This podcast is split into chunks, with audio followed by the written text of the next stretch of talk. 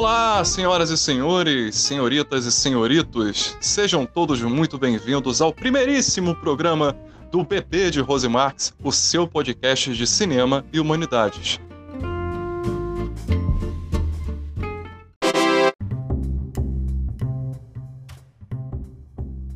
Estão comigo aqui presentes os senhores Matheus Braga, mais conhecido como Braguinha. Dá um oi pra galera, Braguinha.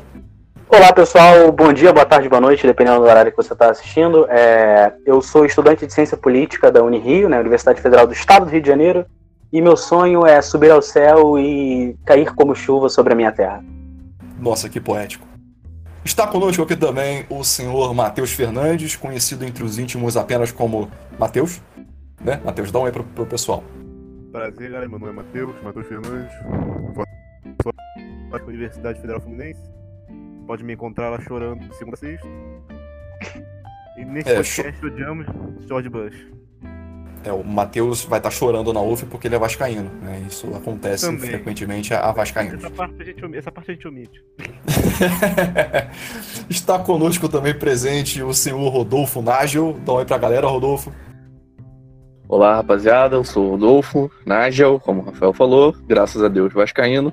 E também sou estudante de filosofia na UF. Você pode me encontrar por lá, não chorando, mas jogando um xadrez com o Rafael e sempre ganhando. Tá, tá bom. Você tá, tá aproveitando que o ouvinte não conhece a nossa vida, né? Aí você pode mentir à vontade. tá bom. É, Está conosco também presente, por último, mas não menos importante, o senhor Tiago Santana, conhecido entre nós como Tiagão. Bom, eu sou gênio, playboy, milionário e filantropo, brincadeira. Eu tava só aproveitando que os, que os, ele- os- os ouvintes não conhecem a gente, mas eu sou bacharel em Direito e faço licenciatura em dança também na FRJ. E botafoguense, carioca e assim como o Sérgio, bato palma pro pôr do sol na Arpoador. Pois é. Bom, eu sou o Rafael Valadão, eu sou estudante de licenciatura em Ciências Sociais na UF, a Universidade Federal Fluminense, e estamos aqui tocando esse projeto colaborativo entre amigos universitários metidos a cinéfilos. Fique conosco!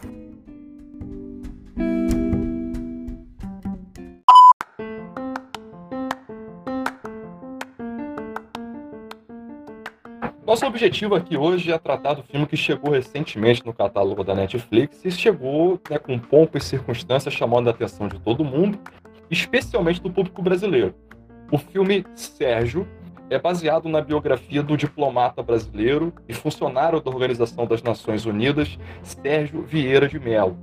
Durante 34 anos, Sérgio foi alto comissário das Nações Unidas para os Direitos Humanos e esteve à frente de diversas missões importantes aí como representante é, do Brasil e como mediador de vários conflitos. Ele esteve presente na Bósnia, no Timor-Leste e no momento abordado pelo filme Sérgio, ele vai fazer uma participação aí no contexto da invasão do Iraque em 2003.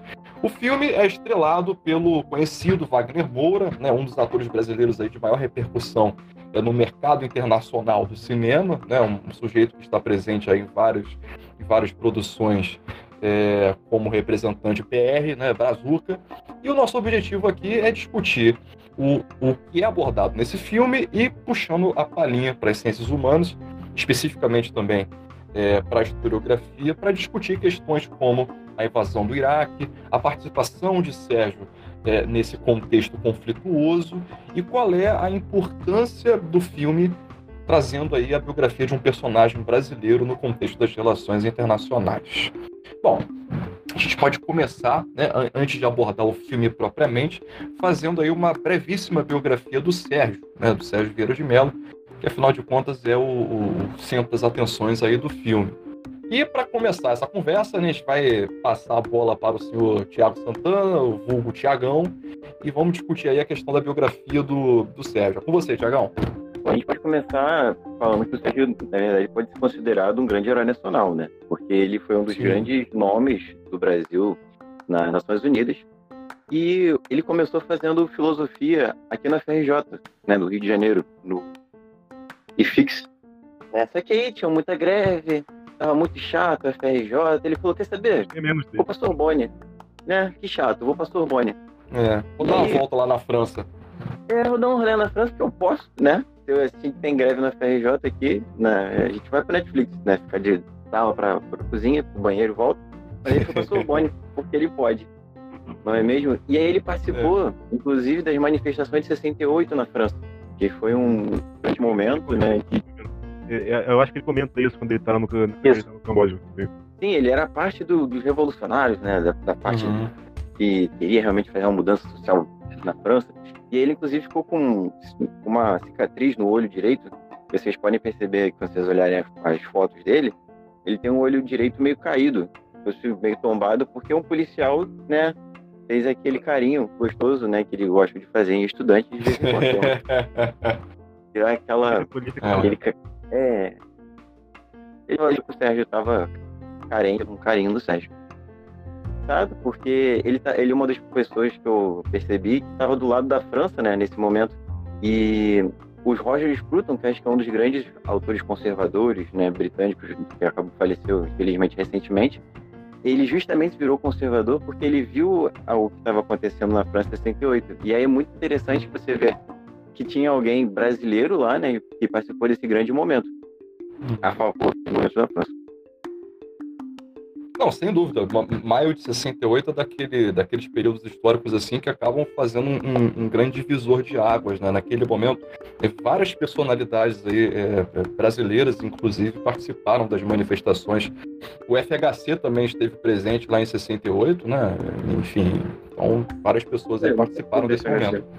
Bom, e é isso. E aí, depois ele continua, se eu não me engano, ele chega a fazer pós-doutorado em filosofia, né? Então, assim, além de ele ser um grande homem quando se trata de representar o Brasil nas Nações Unidas e quase tornar o grande representante das Nações Unidas, ele também era um acadêmico muito forte, né? Tanto que é, no filme, ele com a relação com a namorada dele, né? Se podemos chamar assim, porque existe uma polêmica que ela, boa parte do filme, ela foi é bem nítido que ela é a amante dele, né? Uhum, Mas sim. ele tinha promessa de que ele ia voltar pro Brasil e ia viver uma vida acadêmica, ia largar todos aqueles movimentos né, perigosos, ia largar o Iraque, ia largar essa coisa toda. Ele prometeu ficar apenas quatro meses no ar e voltar uhum. para ser professor universitário. Né? Então ele tinha essa, essa veia acadêmica, sim. não como um grande sim. representante da paz. Tem, tem, uma, tem, uma, tem uma cena. Pode falar, Braguinha. Não, ele até, você percebe que ele já queria voltar para essa pro Brasil e conseguir é, tocar essa vida acadêmica dele, porque o Sérgio entra muito novo na ONU. O Sérgio entra com 21 anos na ONU. Até ele mesmo brinca com isso. É que ele Meu fala, Deus né, ele, é, ele saiu da graduação já entrando, é, já atuando pela, pelas Nações Unidas, né? É, é com 21 bizarro, anos eu tava, é. lá, eu tava lascado. Com 21 anos eu tava lá lascado na fila do bandejão da UF, passando fome, Não, é...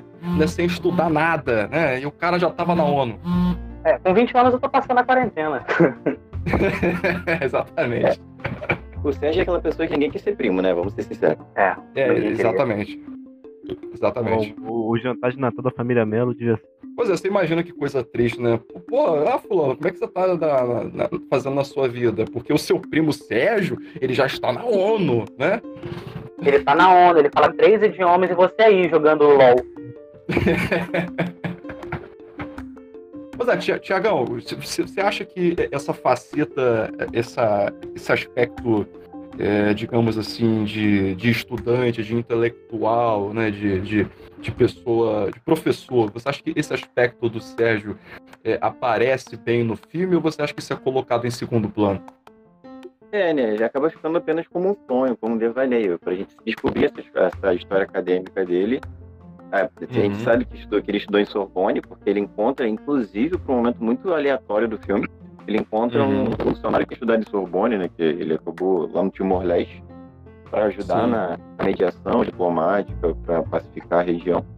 Mas isso foi ficando um pouco pra, pra, de segundo plano, né? Mas realmente, a vida de acadêmico não é aquela vida mais emocionante para você mostrar no filme de Netflix. Mas acho que poderia uhum. ter pelo menos um momento, assim, mais atenção. É também porque. É também porque você percebe que, como né, já entrando um pouco na, na, no decorrer do filme, que é, é quase que uma reflexão dele mesmo sobre a própria vida, né? Então são talvez os últimos momentos e a reflexão dele do porquê que ele estava ali. Né? Você, Sim. você vê que Sim. ele está se questionando sobre é, a questão da ação do Timor-Leste, o fato dele ter feito uma promessa para Carolina que eles iam para o Rio. Então, é, acaba que o filme escolheu esse, esse, esse modo de roteiro, né, esse modo de contar a história, para pegar esse, esse momento né, e trazer essa reflexão que parece, entre- às vezes parece que é do próprio, que é do próprio Sérgio pensando na vida, né? Uhum. Tem aquele negócio de, de ver a vida do mundo da morte. É quase isso. É, exatamente. E, e isso aí talvez seja um, um dos recursos né, narrativos do filme mais interessantes, né? A gente começa o filme já sabendo que o Sérgio tá nas piores, né? Que ele tá ali meio que né, à, à beira da morte, né? Ali, ali soterrado. E, e aí, à medida que o filme vai passando, a gente vai acompanhando aí uma, uma, uma rememoração, né? Em primeira pessoa dos momentos mais marcantes da vida do Sérgio, até chegar no final do filme que a gente vê como, né? Que a coisa chegou naquele nível ali. Eu acho isso muito interessante. Eu acho muito também que é difícil fazer um filme onde as pessoas conhecem a história, né? Então, e ainda mais com. Sem querer dar um final, né? Mas todo mundo meio que sabendo o final. É, cria um certo problema de, de, de roteiro onde você tem que achar outras possibilidades. Eu acho que o filme conseguiu resolver isso bem. Eu até vivi uma situação engraçada porque hoje eu tava comentando com a minha namorada e eu falei assim: ah, não, mas também, né? Porque o Sérgio morre. Ela, como assim morre? Ela não sabia quem era. Ela falou, ah, agora não quero mais ver o filme. Eu falei, não, mas o filme é bom, assista o filme. Ela, mas você já contou que o cara morre? Eu falei, é, mas tá dando história, tá na Wikipedia. É, tem, tem certas histórias que todo mundo já sabe o final, né? Então, por exemplo, a gente já É. todo mundo sabe que Romeu e Julieta se apaixonam e morrem juntos, né? Todo Mentira. mundo sabe. Não, é, realmente isso não, acontece. Eu tô, eu tô aqui inventando. Queri- Querido amigo Exato. ouvinte, Romeu e Julieta não se matam, tá? Não, não acreditem no que a gente tá dizendo aqui. Romeu e Julieta É fake news, namoram tá e vivem felizes para sempre. Isso aí foi de uma interpretação da Globo. É, pô, isso aí não tem nada a ver com a, a minha situação, tá ok? Isso aí é a inversão da Globo. Exatamente. Eu queria botar a pedofilia, botou a menina Julieta lá com um adolescente Romeu. Tá errado, tá errado. Moral O amigo Tem ouvinte razão. já percebeu a cambada de retardado que faz parte desse programa, né? Isso, isso é, isso é muito bom. Mas enfim, a gente tem aí histórias que todo mundo já sabe meio que o final, mas o caso do, do Sérgio Vieira de Mello como diplomata, embora o caso dele já seja é, mais ou menos co- conhecido pelas pessoas que estudam ciência política, pelas pessoas que se interessam é, por relações internacionais, mas apesar disso, a história dele não é conhecida do grande público. Né? Da- da- as pessoas não têm muita noção é, do herói nacional que foi o Sérgio, como muito bem disse o Tiagão. Talvez esse filme até faça um, um bom trabalho de divulgar, né? Porque assim, existem documentários sobre a vida do Sérgio, mas a gente sabe o poder que uma obra né, de dramaturgia tem sobre as pessoas. É, Sim. Agora tá passando uma novela que já, até tinha passado sobre Dom Pedro e Leopoldina, e meus pais estão me perguntando coisas do tipo, pô, mas e como é que era? Era- Era assim mesmo no Império? E eu fico, sabe? Não, mas tá. É igual a novela bíblica da Record. né? É, mas gera, um, gera, um, gera uma curiosidade sobre saber mais, né? Uhum.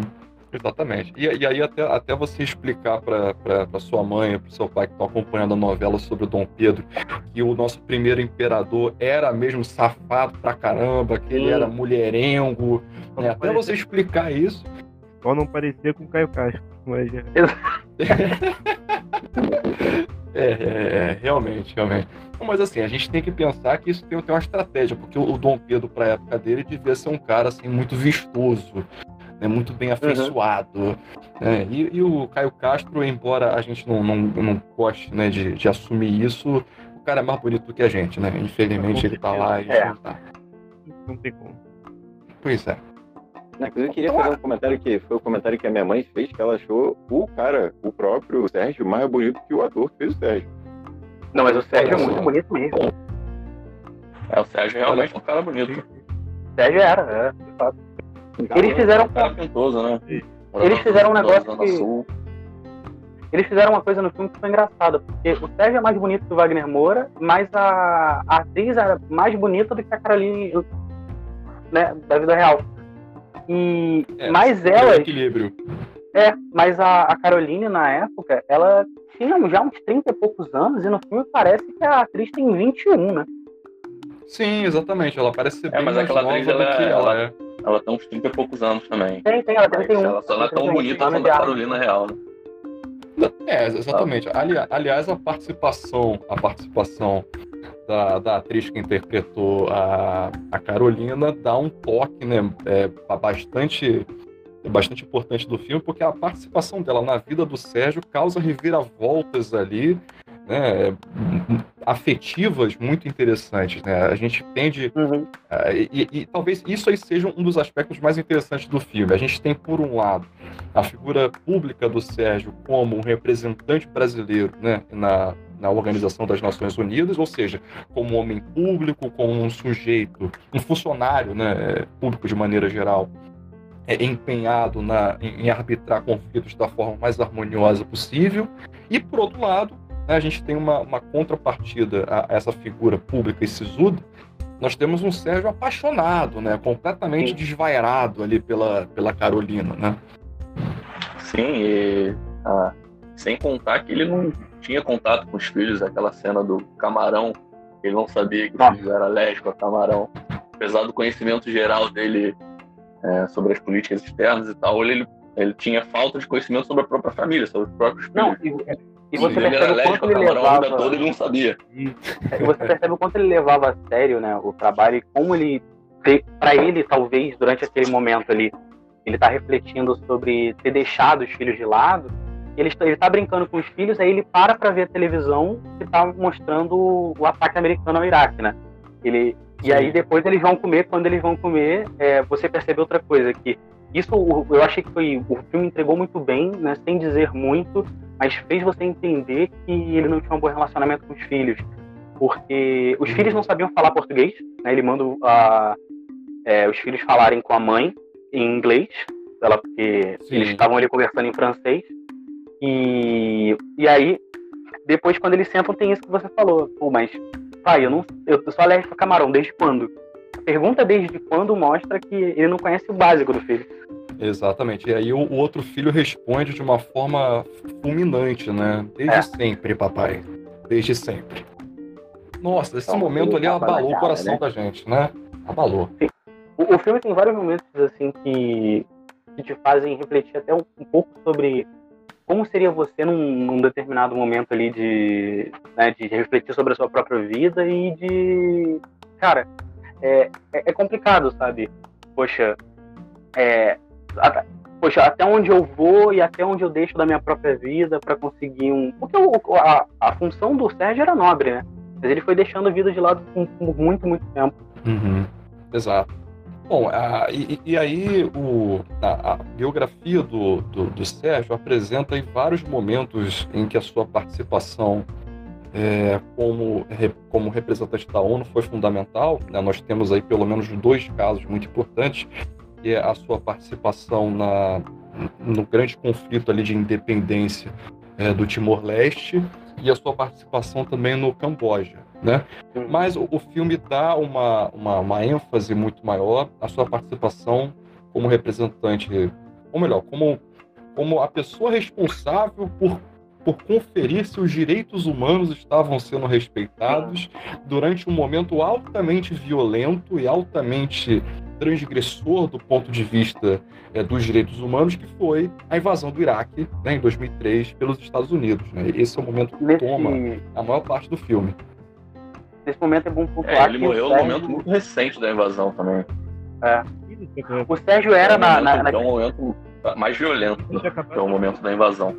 o Sérgio naquele momento ele era o ele era o comissário da ONU para de direitos humanos e, e é engraçado que logo no começo do filme você tem a resposta do porquê que ele tá ali né e de como Uhum. ele era visto na, na época porque eu não sei se vocês lembram mas tem um momento em que o eu acho que é um dos líderes rebeldes conversa com ele e fala assim ah você que é o tal do Mr. Fix man sabe assim o senhor conserta é, Sim, o, o faz o cara tudo, que vem o aqui, faz o faz tudo Pastor Porque- diplomático. é, porque o Sérgio tinha era, o- era o Mix Fish the World, uma coisa assim. Isso, uma coisa. Isso, o senhor conserta o mundo, um negócio assim. Porque o, o Sérgio estava vindo de um conflito muito complicado que era o Timor-Leste, né?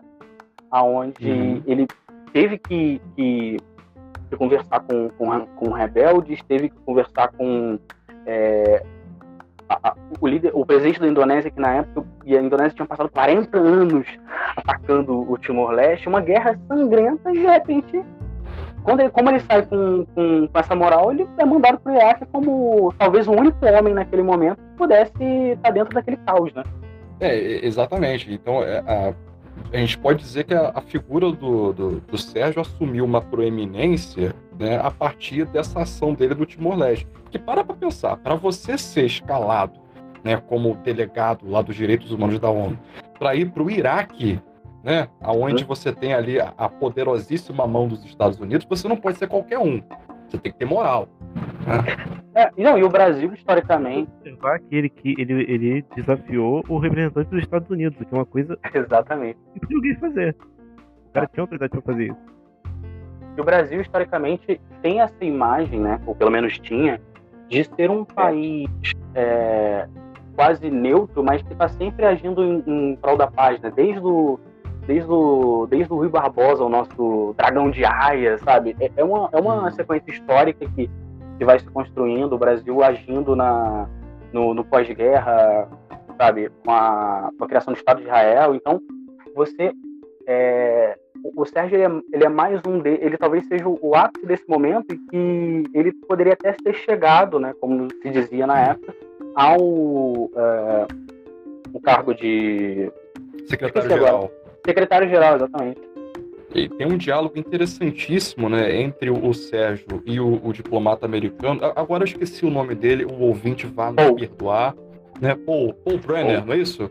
Isso, Paul isso. Brenner. Isso. Então, então o ouvinte não vai ter que perdoar porque a gente aprendeu aqui. Enfim, tem um diálogo maravilhoso entre o Sérgio e o Paul Brenner, que é, é o primeiro diálogo em que o Paul é, tem noção de com quem ele está lidando. Né, que a, a gente percebe ali que o Sérgio tem um desejo de antecipar a- as eleições no Iraque, ou seja, o Sérgio tem um desejo de pacificar, pelo menos politicamente, a situação do Iraque o mais rápido possível. E a gente tem ali o Paul, o Paul Brenner meio que tentando postergar isso daí para proteger os interesses do imperialismo norte-americano. Aí eles estão lá no carro, né? E aí tem aquela, aquela, aquela, aquela, aquela fala do Brenner que ele fala: Sérgio, você não vai conseguir ser secretário-geral enfrentando os Estados Unidos dessa maneira. Essa fala é Tipo, a muito gente manda, a né? gente manda, né? Exatamente. E- Não, e, e o que é interessante é que a- o que o- a direção colocou na boca do Paul Brenner naquele momento é que só a ambição de subir na hierarquia da ONU importava, né? Só Sim. isso que importa. Não, E é engraçado que logo, de- logo depois da, da, da conversa dele com o Paul, é, ele já vai dar entrevista falando que nós, nós somos uma, uma instituição totalmente independente.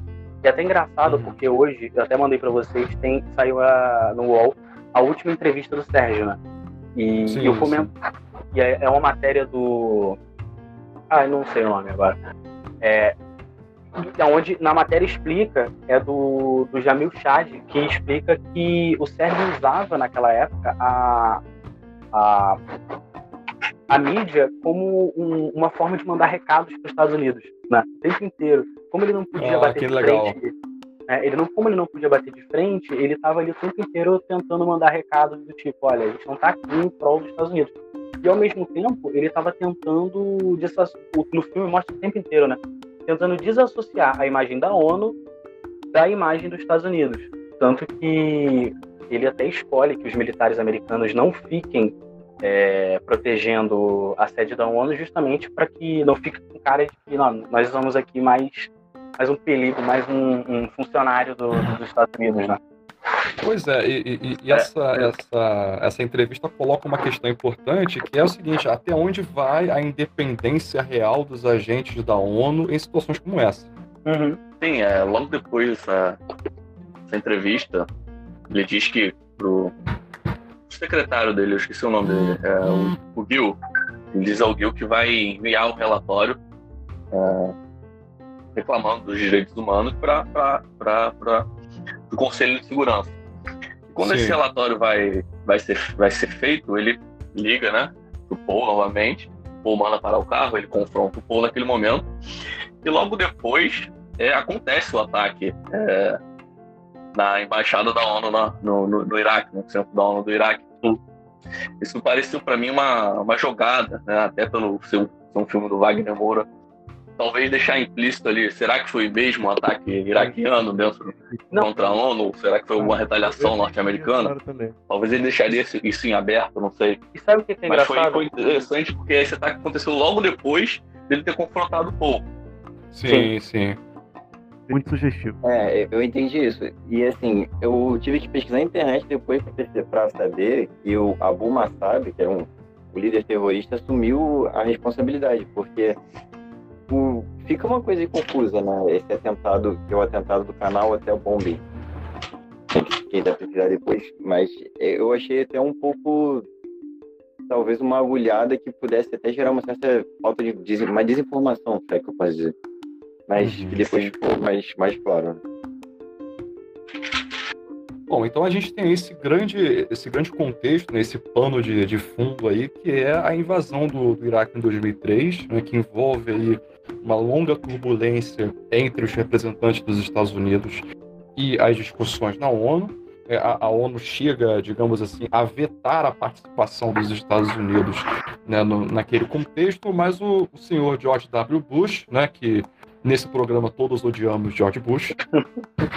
é, não, porque, ele decide... não porque ele era um, um, mala, mas porque ele era um, era um bunda mole, um fantoche. É, exatamente. Né? Então, naquele momento, o George Bush resolve, é, é, digamos assim, é, deixar para lá a, a, decisão da ONU, né, a recomendação da ONU. Não, a gente vai lá, a gente vai invadir o Iraque mesmo, a gente vai arbitrar aquela situação. Parece que o Iraque precisa de um pouco de democracia, não é mesmo? Uhum. Né? E aí, que, que a gente pode ver desse contexto aí da invasão do Iraque trabalhado no filme? O que, que os senhores acham? Eu acho que a gente tem que citar a música do Engenheiros do Havaí, Onde Estão as Armas Químicas e o que diziam os poemas. Pois é, eu também gostaria de dizer que eu presto atenção no que eles dizem, mas eles não dizem nada. Exatamente. pois é. É, porque assim, essa, essa, essa questão do, é sempre muito complexa, né? Porque, pô, estudar o Oriente Médio leva a vida inteira e acho que mesmo assim não, não se trata, não dá para estudar tudo. Mas acho que tem muito a ver realmente assim, essa questão de levar a democracia, tem muito a ver com, com o novo conservadorismo né, que surgiu nos Estados Unidos no, depois do, no, da Segunda Guerra Mundial. Né? É essa doutrina realmente de que a, até uma forma leitoreira né, de, de dizer que o mundo precisa conhecer a civilização ocidental tal como nós conhecemos. Todo mundo tem que ser igual. É.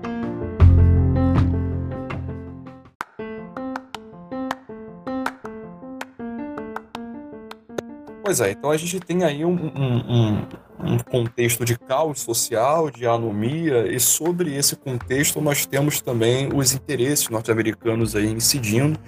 E, enfim, o Rodolfo gostaria de falar alguma coisa. Fala mais. É, a gente tem que pensar na guerra do Iraque, é, principalmente é, falando em bastidores dos Estados Unidos, principalmente um pouco antes da guerra do Iraque. É, e um personagem central da guerra do Iraque é o Dick Cheney, o vice-presidente George W. Bush.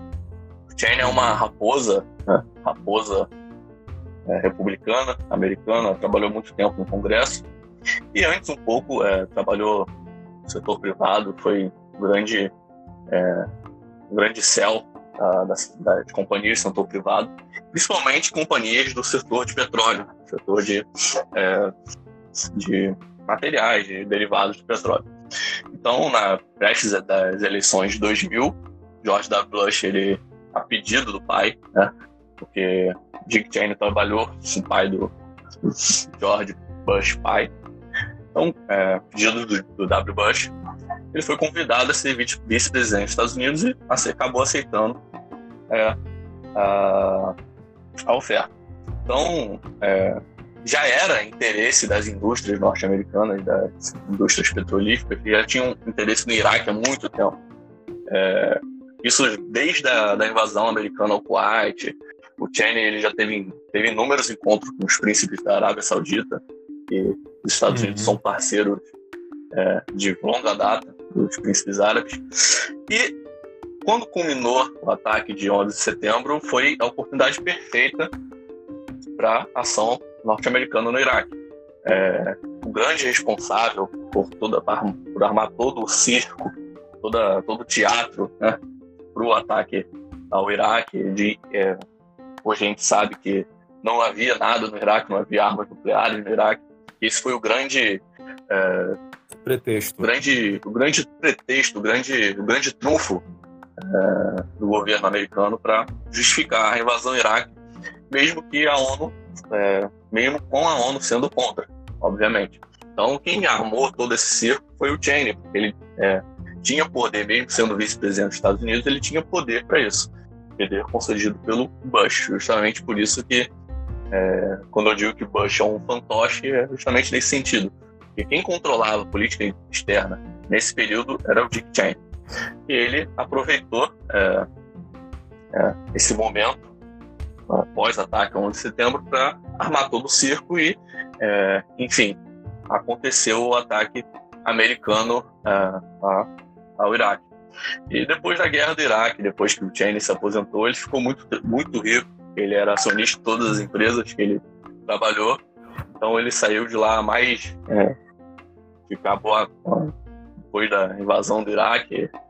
Uh, dizem as más línguas que o próprio Estados Unidos, uh, Estados Unidos não instituição, mas pelos bastidores americanos, eles influenciaram é, justamente nessa guerra civil iraquiana, porque era interesse das empresas controlarem os postos de petróleo, é, não só na, no Iraque, mas também no Irã.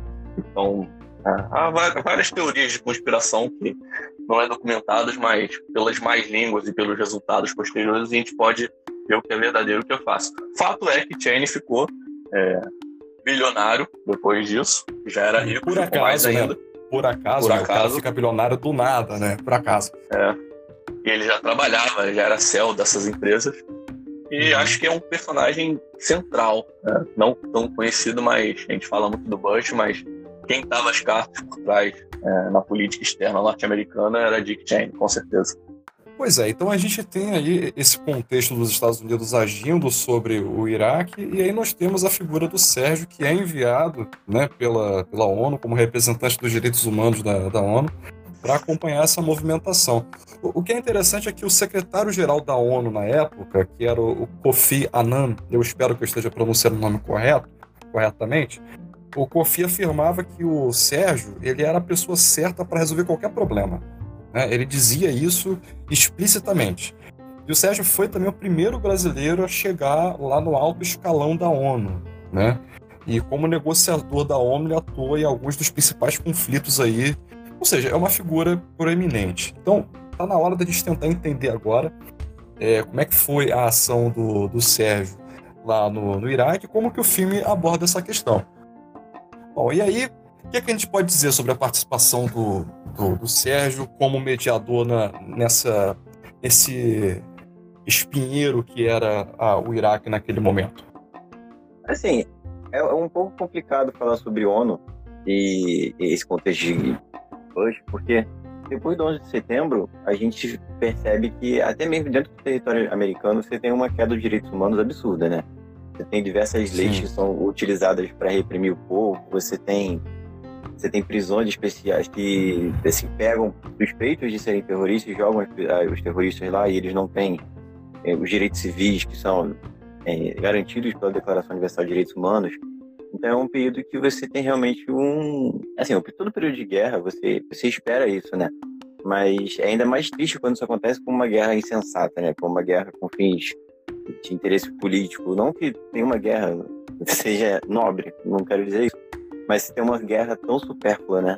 Quanto, a, quanto é essa guerra.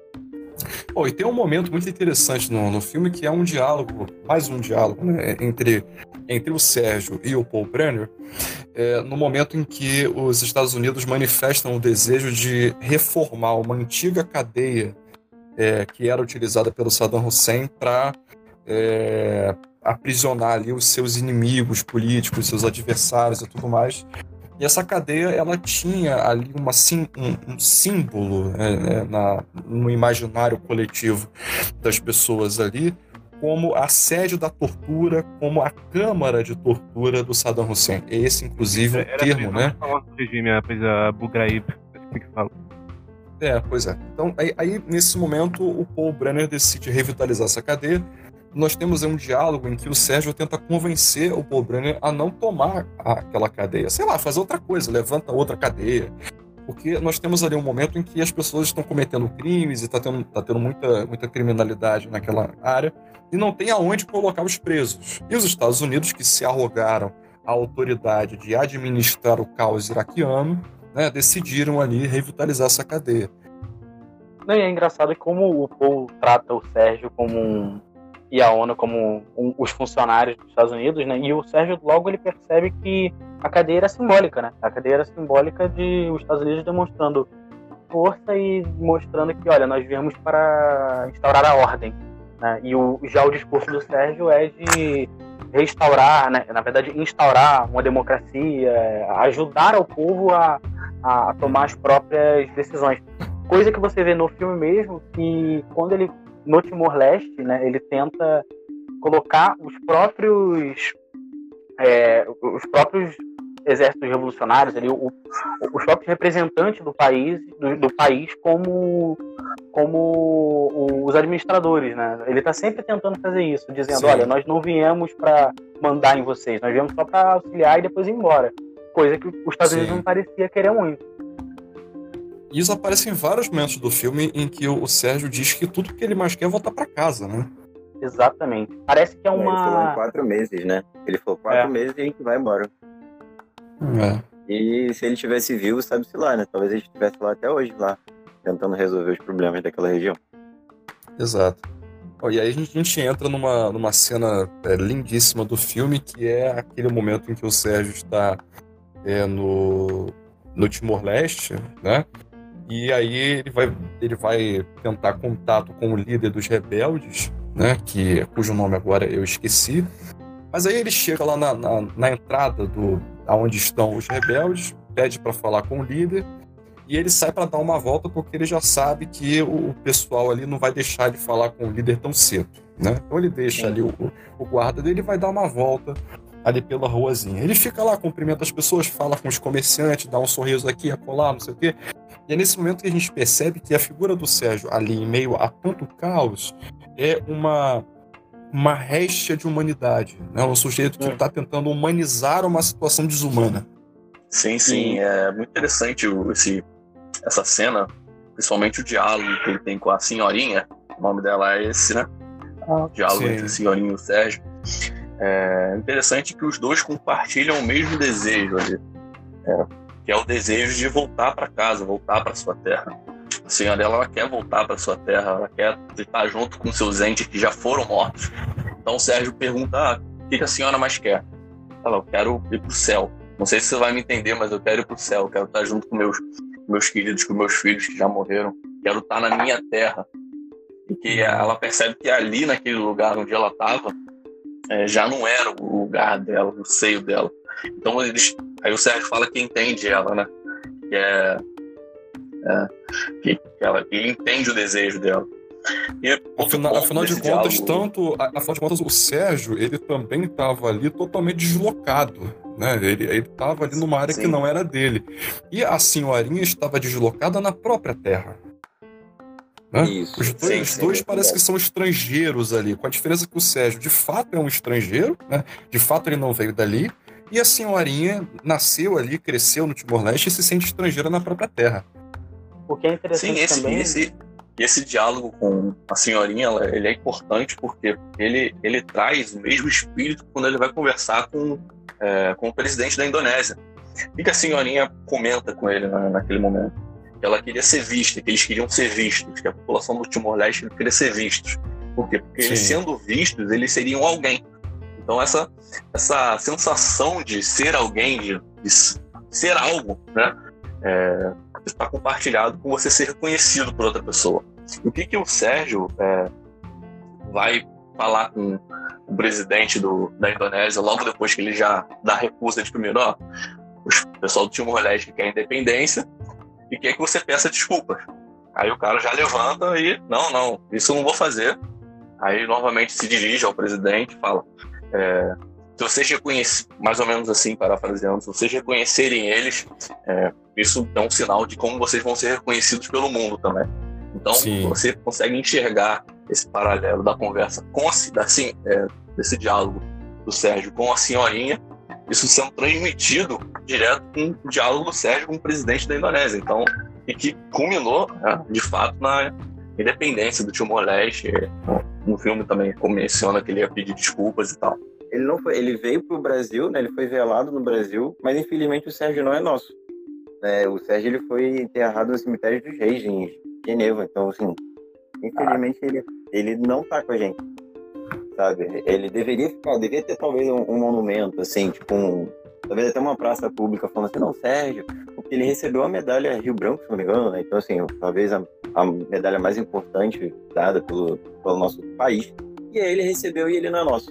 Né? Talvez a gente possa ter uma plaquinha, né? uma rua com o nome dele, qualquer coisa assim, mas ele, assim, o, as cinzas dele, o simbólico das cinzas dele não tá com a gente. Infelizmente, mesmo que ele tivesse falado no filme, não, eu quero ser a água que rega né, a terra, mas infelizmente ele está regando outras terras, não a gente. É, uma informação aqui que o ouvinte realmente pode não saber e é uma coisa que não aparece no filme. Né? O, o Sérgio ele foi enterrado num cemitério de Genebra, na Suíça.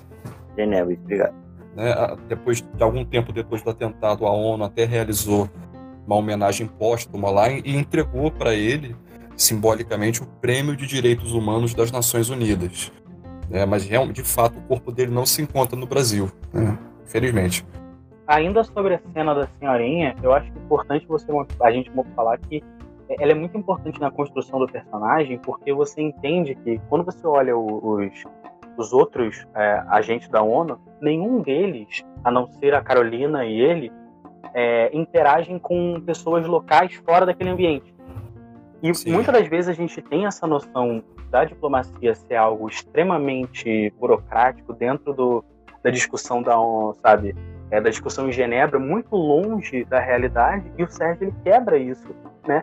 Indo conversar com as pessoas e querendo ouvir, como vocês disseram antes, mostrando que ele tem um objetivo muito parecido com, os, com, quer dizer, com um objetivo muito igual da senhorinha, que é o de voltar para casa, né? voltar para o seu lar. Pois é, Sim, e aí é a gente tem aquela é. fala lindíssima, né? A gente tem aquela, aquela fala lindíssima que eu deixo aí, quem quiser reproduzir, da senhorinha, né? Que quando o Sérgio pergunta para ela o que, que ela quer, né? Ela diz o quê? Eu quero ir para o céu. Virar nuvem. Sobre a minha terra como chuva. é, isso aí faz a gente, né, derramar é, suor másculo pelos olhos, né? Essa cena é, é sensacional, cara. Só, só acrescentar aqui a, o que o Braga falou é, essa, essa questão desse conflito de visões, a gente consegue já perceber antes desse diálogo com a senhorinha. É, quando o, o Sérgio ele recebe o general do Timor-Leste, o líder rebelde lá, é, recebe ele no palácio, ele, ele, ele, ele sai apresentando. Oi? Ele, ele, também realmente é um personagem que realmente existe, ele é o primeiro-ministro do, do Timor-Leste hoje em dia. Sim, sim ele apresenta é, o general a todo mundo lá e faz, faz toda aquela é, cerimonização da ONU. Aí o general interrompe ele: não, é, o que estão fazendo aqui, vocês não estão entendendo, vocês não estão entendendo o que está acontecendo aqui. Vocês vêm de fora, acham que está é, de mais ou menos isso, né? É, acha que, é, o que você vai resolver todos fala, os né? problemas, mas vocês não conhecem a nossa realidade aqui. Vocês não estão conhecendo é, você não conhece quem a gente passa aqui, quem a gente passa, passou na mão dos indonésios. Mas basicamente isso. Então, é, a gente tem sempre essa visão do filme, pelo menos eu percebi isso, posso estar errado, que é, um, é sempre um conflito de visões, daquele que está de dentro, que está vivendo aquela realidade, para aquele que chega de fora.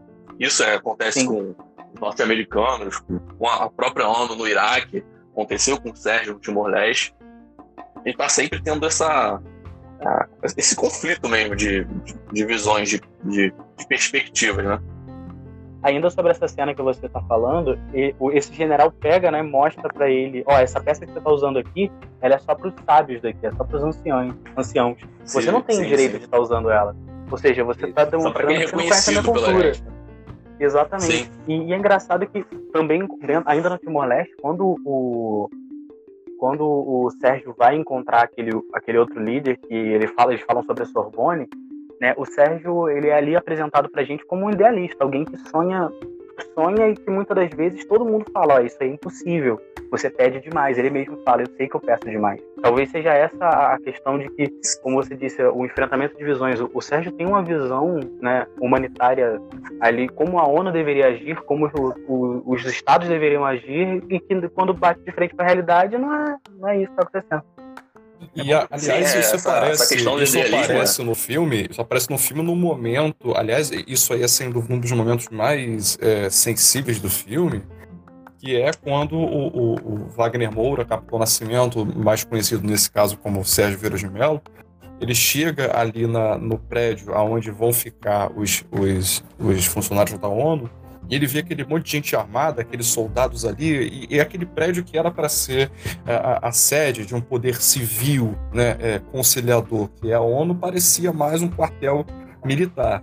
E ele pede, né, ele chega até o, o responsável é, pela guarda do local e pede para que retirem as armas dali de perto, né? E aí é exatamente esse, essa retirada das armas que vai tornar o prédio tão vulnerável a ação terrorista, né?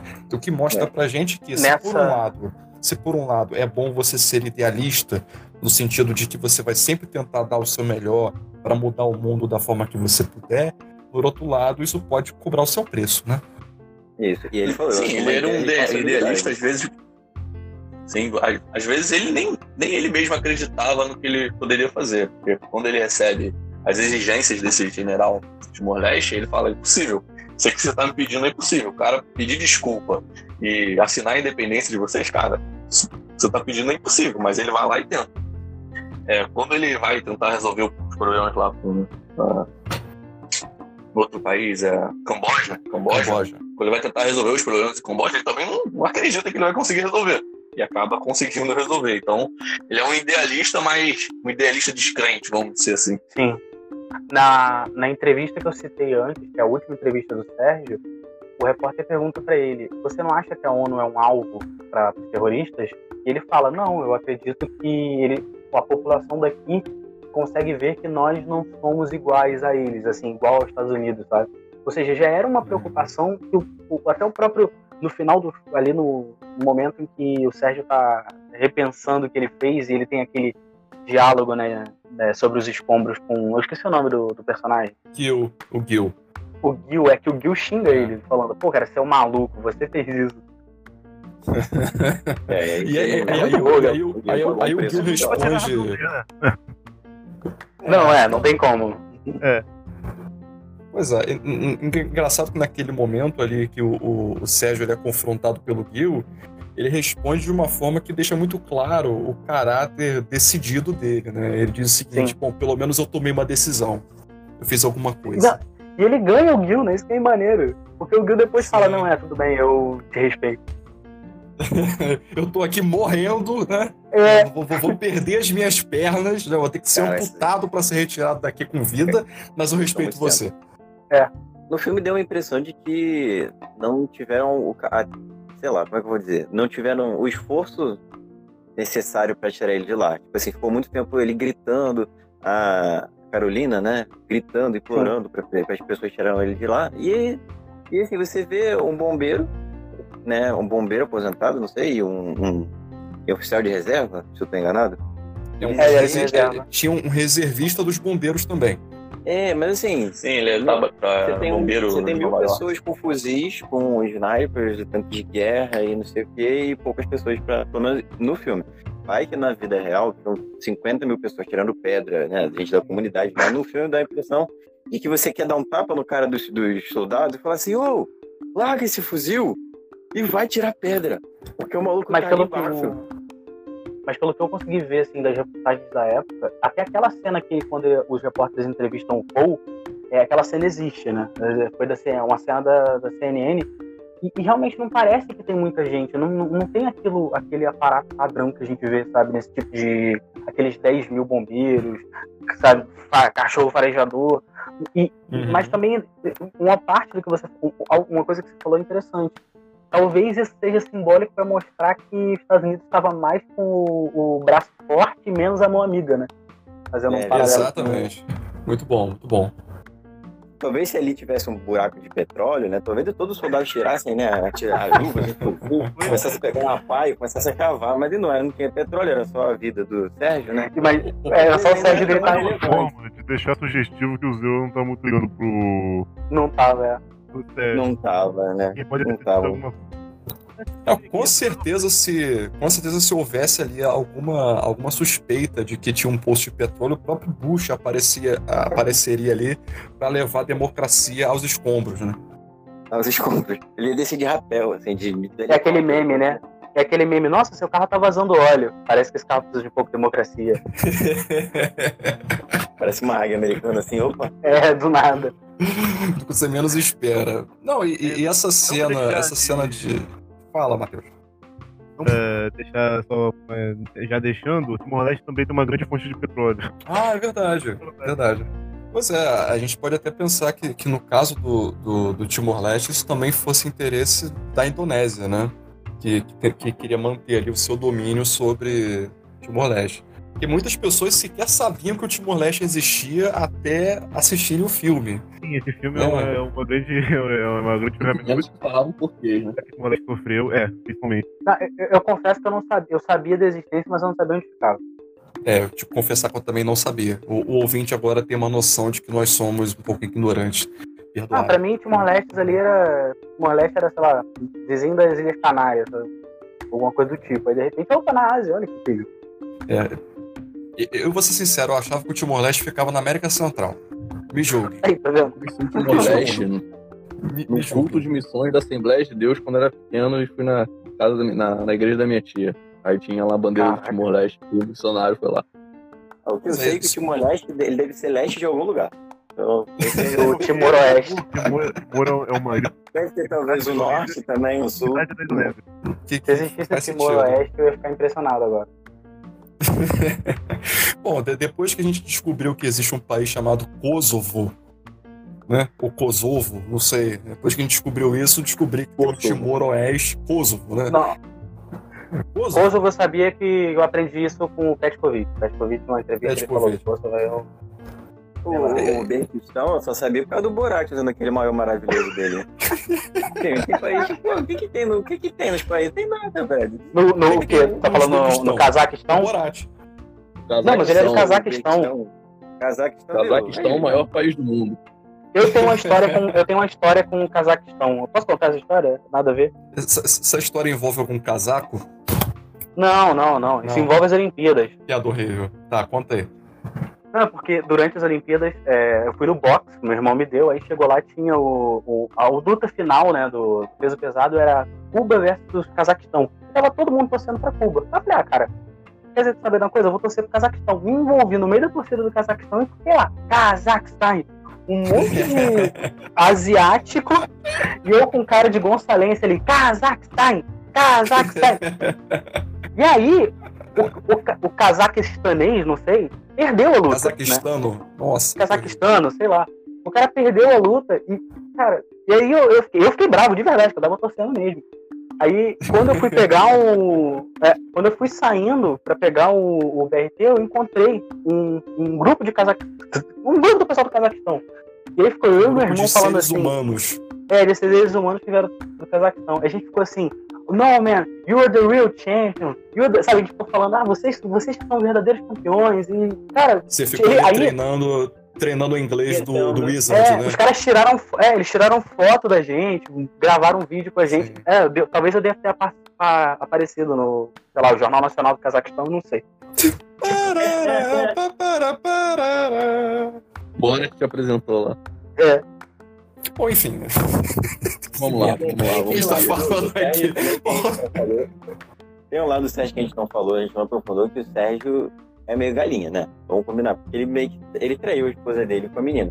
Eu sei que é um romance bonito. É, Eu sei que, pô, saudade bate, o cara fica vários anos sem ver a esposa, vários meses sem ver a esposa, mas, né, terminasse o relacionamento dele pra ficar com a menina, né?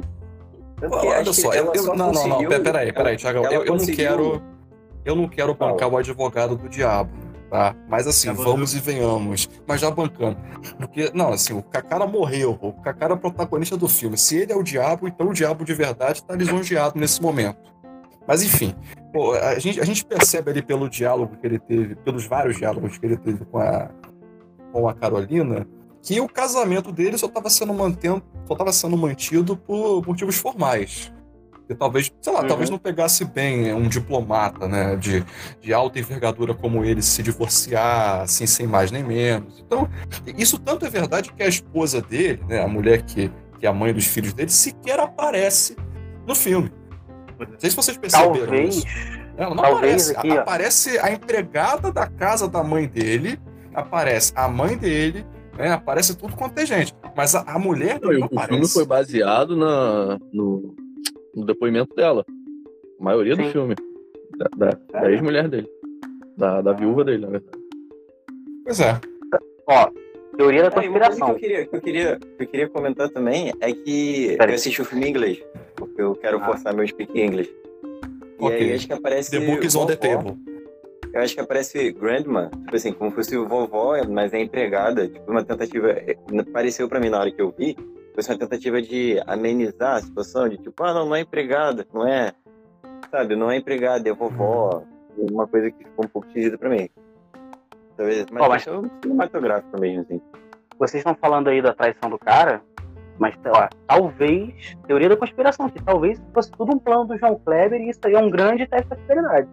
Para, para, para, para, para, para, para. Ninguém botou essa teoria na mesa. Pô, tudo fez sentido agora, cara, tudo fez sentido. E o, e o Sérgio não, Não, ele vai isso é aparecer. verdade. Ele vai Exatamente. aparecer. Verdade. Ele vai aparecer junto com o Semana Michael que Jackson. vem, semana que vem, o ouvinte anote o que a gente tá falando aqui. Semana que vem, a Netflix vai anunciar uma participação especial do João Kleber que vai revelar o lado da história da esposa do, do Sérgio, que foi corneada, que foi né, vergonhosamente mas esse é o lado da, da história dela, cara. É verdade. Daqui a 15 dias a gente vai descobrir Mas como esse que é o a lado Carolina dela, Tinha uma entendeu? filha e ele vai, vai ter o teste de DNA no ratinho. A gente vai acompanhar Isso.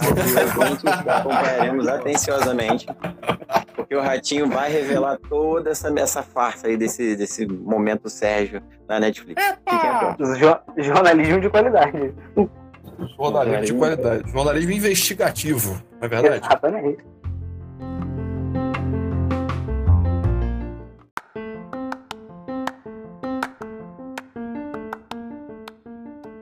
E aí nós temos uma, uma. A gente não pode deixar de falar, evidentemente, da, da participação da Carolina Larriera, né, na biografia do, do A Sérgio. maravilhosa A participação. maravilhosa. É, é, é. E detalhe que a, a Carolina é original, né? e Não estou falando da atriz, a original também não é de se jogar fora, também é muito, é não, muito, não. né, é muito bem afeiçoada. né, Isso mostra que o, o Sérgio tinha muito bom gosto. Ah, Mas enfim, a gente, a Não, gente percebe Pô, que a é participação. de ob- objetificador do corpo feminino. Cuidado. Não, Tá não, bom. eu vou além. Descansa, vou além. descansa, militante. Eu vou além, porque ela, ela não é só bonita de rosto. Pô, a menina é economista formada em Harvard. Não, dá licença, né, cara? Pois eu não é, sei vocês, uma- mas, pô. Não é qualquer um que chega assim, e aí, vamos trocar uma ideia aqui, nós dois, aqui, e economista de Harvard, pô, trabalha na ONU, pô, não É aquele né? tipo de mulher que te humilha, né, cara? Porque você chega lá na balada, você, né, tá lá tute, tute, tute, olha pra mulher, a mulher olha pra você, você chega pra conversar com ela e você descobre que ela é de Harvard. Você né, se retira, né? É, Aí acontece, a- né? acontece aquele movimento do Chaves, né? Eu volto com Não. arrependido, com as suas orelhas fartas, seu osso ruído e o rabo entre Eu, eu entro no modo Witzel e arrumo um diploma lá de fora na hora. Ah, isso aí. É, porque Na hora, como isso. você arrumar um diploma melhor que o de Certíssimo, de Harvard. Na, na É, eu digo que eu era de outro departamento, que eu era tímido. Eu digo que eu era de outro É. departamento, era tímido. Eu jogava, ficava jogando futebol, porque ela não me via nas aulas. Só falar que é da UERJ que tá fechado. É, também. Ah, tá bom. Bom, mas aí, enfim, a gente tem é, é, no, no, no filme a participação da, da Carolina. É, é interessante, né? Porque é, eu, eu tava lendo, an- antes da gente começar o programa, eu tava lendo uma crítica ao filme do, do filme Sérgio. E eu, ta- eu tava lendo na versão online da revista Veja. Deve sair na, na próxima edição nas bancas. Se é que alguma pessoa ainda vai comprar a revista Veja na banca. É, não, não sei. Mas enfim, saiu uma crítica lá ao filme, eu agora esqueci aqui o nome da, da colunista, mas a crítica estava dizendo que o grande defeito né, do, do filme Sérgio é que ele transforma uma figura é, de grande vulto na história brasileira, que é o Sérgio, num sujeito que parece uma figura menor. E o, argumento da, da, crítica é que é, o, o, o, fato do filme ter se debruçado durante tanto tempo é, sobre o relacionamento do Sérgio com a Carol meio que diminuiu essa figura. Agora, o ouvinte vai nos dar licença para discordar, porque é isso que dá graça pro cara. A gente vê que, apesar de tudo, toda essa grandeza diplomática do Sérgio, ele é um cara que se apaixona. É um cara que vai correr ali na, na beira da lagoa, né, encontra ali uma outra corredora que dá um sorriso para ele. Aí no dia seguinte ele dá um jeito ali de dar um chega para lá no, no, segurança dele só para poder correr sozinho e dar sorte Exato. de encontrar aquela corredora de novo. Mas é um cara isso não, é- isso não lembrou James Bond, não? É um pouco. Isso ficou meio James Bond da vida, né? E ela é uma Bond Girl. Uma Bond Girl. Eu, eu fiquei com mais a sensação é, mas eu acho que um James que Bond. Feitos. É que, e não que ele é um. Que o James Bond é meio que. Ah, o cara, a mulher do James Bond é pra mostrar que o James Bond é mais incrível ainda. É verdade. Essa... É verdade, é verdade, é verdade. A mulher do James Bond não tem um papel central como a Carolina tem. É, é exatamente. É verdade. A, Carolina ela é maior. ela é maior do que o próprio personagem. É verdade. é, de, de certa não, maneira, não, sim, porque. Não, não é que ela seja maior que o próprio personagem, mas tem um certo momento ali. Tipo assim, a gente pode dizer que o Sérgio se torna um grande personagem é, do filme no momento em que ele é, consegue ali a, a independência do, do Timor-Leste da Indonésia. E no momento em que ele conheceu a Carolina, ele não tinha conseguido isso ainda. Né? Isso é um não, sucesso que ele vai ter depois. Mas, de fato, assim, até chegar esse momento, a gente tem ali um Sérgio mais vulnerável aos encantos femininos da, da Carolina, né? Eu só, só uma Sim. ressalva, eu fico mais feliz ainda porque a Carolina, diferente das Bond Girls em geral, ela não morreu. E assim, no momento é verdade. Então, eu fiquei numa situação de tipo, meu Deus do céu, pronto, acabou. Todo mundo morreu, ela tava no prédio, acabou a história, vou ficar triste, e é isso. Mas aí no final, inclusive, ela se muda aqui pro Rio de Janeiro, e Isso. mora ali perto do arpoador, né? Então aquela cena dela mergulhando na praia, ali do arpoador, pegando o sol em cima da pedra do arpoador, é uma cena real, é uma cena que realmente existe. Que eu achei bem sim, legal. sim, de, de fato ela, ela, mora ainda ali no perto do arpoador, né? Agora, tem, um é... detalhe, tem um detalhe, eu não sei se vocês perceberam, eu já vou passar a bola pro, pro Rodolfo, que está tentando falar há muito tempo já. Mas tem um detalhe, não sei, não sei se vocês já perceberam isso, mas assim, quando o filme começou, eu achei, eu achei que os diálogos entre o Sérgio e a Carolina é, estavam muito secos, muito sem graça. Aí, a princípio, eu tinha pensado que isso fosse um defeito de roteiro, porque me pareceu que várias cenas ali é, o, o, Sérgio poderia falar alguma coisa para Carolina, alguma coisa é, é, é, emocionante, qualquer coisa. Assim, porque para pensar, a gente tem um casal, é um casal que está ali se olhando.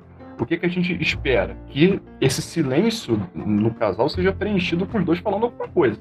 Isso é expectativa ah, básica do, mas, de quem assiste. Mas além de ser um casal clandestino, além de ser um casal clandestino, porque ele é um cara casado, ele tinha que manter a, a imagem ali de, de, administrador geral, de, da cabeça ali, não podia não, é, se envolver sim, com uma mas eu acho que é mais do que isso. Aí, aí que tá. A princípio, eu pensei que fosse um defeito de roteiro. Depois eu percebi que não. Porque se você perceber, o, o Sérgio ele mostra um certo embaraço para se comunicar com a Carolina durante o filme inteiro. A gente percebe ali naquela cena, numa das cenas finais, né? Em que ele é, faz aquela decoração linda lá com vários é, papéis cortados em forma de coração e, e ele recebe ela ali na, na, casa dele. E é aquele grande momento em que o, o Sérgio meio que vai dizer para ela: Olha, eu escolho ficar com você, eu tomei a decisão, eu vou, vou fazer aqui o básico para poder cumprir o meu papel, eu vou terminar o que tiver que terminar e depois eu vou viver a minha vida com você. Né? Quando chega nesse momento, a gente fica ali esperando o, o, Sérgio falar alguma coisa e ele fica meio que enrolando, né? Ou seja, ele tem um certo embaraço com ela, ele não consegue falar direito. Isso é muito ela mesma fica, personagem. Ela mesma fica incomodada, né? Você vê que quando eles têm um momento de romântico, depois ela vai embora, meio que do tipo, ah, se você não se decide, eu vou embora. Sim. Sim, e a gente percebe que, que essa cena de, de É, amor empoderada. selvagem ali, Tá é, aquela cena de amor selvagem ali, a gente percebe que foi um sexo nervoso, né, cara? Um sexo de despedida, assim, meio de. Sabe, os dois ali estavam visivelmente alterados pelo fato de que eles não sabiam se iam continuar juntos no dia seguinte. Foi o efeito do Cartola. Vou comentar agora. Cartola sensacional. Olha. Pois é. Não, Vai, o filme outra fica, fica mais gostoso, né? Com, com esse ódio ao, ao Brasil, tanto o Rio de Janeiro e o Cartola, eles falaram. Assim, do casal, assim, todo casal geralmente tem uma música, que é a música do casal. E, pô, colocar a música do Cartola como a música deles, eu achei muito maneiro, muito legal. Não, foi sensacional, porque é um amor que a gente sabe que no final né, não vai poder se concretizar. E, e o Cartola é isso, né, gente? A depressão total do, do amor nunca. Mas é! O Cartola, inclusive, ele tem uma música que fala: quem me vê assim sorrindo não sabe, mas que eu vivo chorando, sabe? É. Não, pois é, a, a participação do, do Cartola ali deu uma. Deu uma. Porque assim, quando a gente vê, quando a gente vê a participação musical do Brasil em grandes filmes assim que circulam é, e- internacionalmente, a gente vê basicamente músicas do Tom Jobim, né? E especialmente Garota de Ipanema. A gente vê Bossa Nova. E o Cartola é um contraponto interessante a essa Bossa Nova, porque enquanto a Bossa Nova, sobretudo, né, Garota de Ipanema, é uma música sofisticada, requintada, no sentido de apresentar uma imagem aburguesada, nobre, é, é, frequentadora da praia do Leblon, né? E quando a, a bossa nova é meio que isso, ela tem esse, esse, esse epos, né? Esse símbolo. A música do Cartola é meio que o contrário, né? É, A música do Cartola apresenta um brasileiro, um carioca sofrido, né? Morrendo de amor, né? Caindo da pinga. Quando a No- filha no- dele no do- entra pra, pra prostituição. Sim, tem- Cartola é sempre o amor não realizado, né? É o cara que É. nunca consegue se realizar. Sempre tá sofrendo. o Cartola é tão essa representação do, do brasileiro, do, do carioca da periferia, né? Que é muito legal. No documentário dele, ele fala que é, enquanto ele ia para a escola, ele só conseguia pensar que ou ele aprendia a escrever, aprendia a ler, ou aprendia a tocar violão. E ele aprendeu a tocar violão. Pois é. E aí passou para a história como um, compositor e um músico brilhante e não como um escritor. E cá entre nós deu muito Exatamente. certo.